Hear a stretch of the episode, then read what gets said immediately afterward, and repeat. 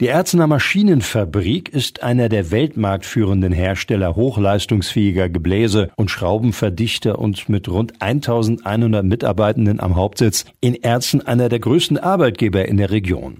Und es läuft gut. Letztes Jahr wurde ein Rekordumsatz erzielt und für dieses Jahr rechnet die Erzener Maschinenfabrik mit einer weiteren zehnprozentigen Steigerung auf 680 Millionen Euro. Erfolgsgarant sind natürlich die offensichtlich sehr begehrten Produkte, aber auch kleinere Faktoren wie Messeauftritte sind wichtig. Das habe auch das letzte Jahr wieder gezeigt, sagt Marketingleiter Stefan Brandt.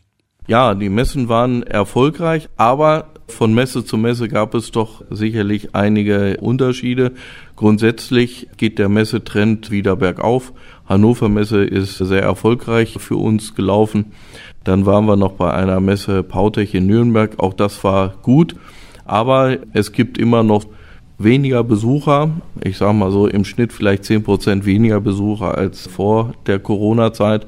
Aber man sieht einen deutlichen Trend bergauf. Und so gesehen könnten die Messeauftritte in diesem Jahr also noch erfolgreicher werden als die in 2023. Stefan Brandt freut sich vor allem auf zwei ganz besonders. Das ist die IFAD, das ist die Weltleitmesse für die Umwelttechnik.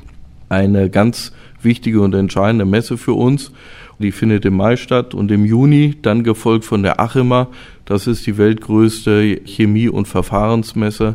Und ja, da bei diesen beiden Messen werden wir wieder voll dabei sein und freuen uns hoffentlich auf viele Besucher, gute Gespräche und viele Projekte. Messen sind also weiter wichtig, obwohl ja nicht zuletzt die Corona-Pandemie gezeigt hat, dass sich vieles auch über das Internet erledigen lässt. Aber für die Erzner Maschinenfabrik seien die persönlichen Kontakte unentbehrlich. Also die Mischung macht es. Ne? Letztendlich ist es so, dass wir Investitionsgüter verkaufen. Und Investitionsgüter verkauft man nicht übers Internet. Man kann entsprechende Projekte, Anfragen und dergleichen vorbereiten. Das ist alles gut, aber letztendlich geht es um eine Investition und wir haben ja vielfach auch kundenindividuelle Anforderungen, Modifikationen. Das muss einfach persönlich besprochen und verhandelt werden.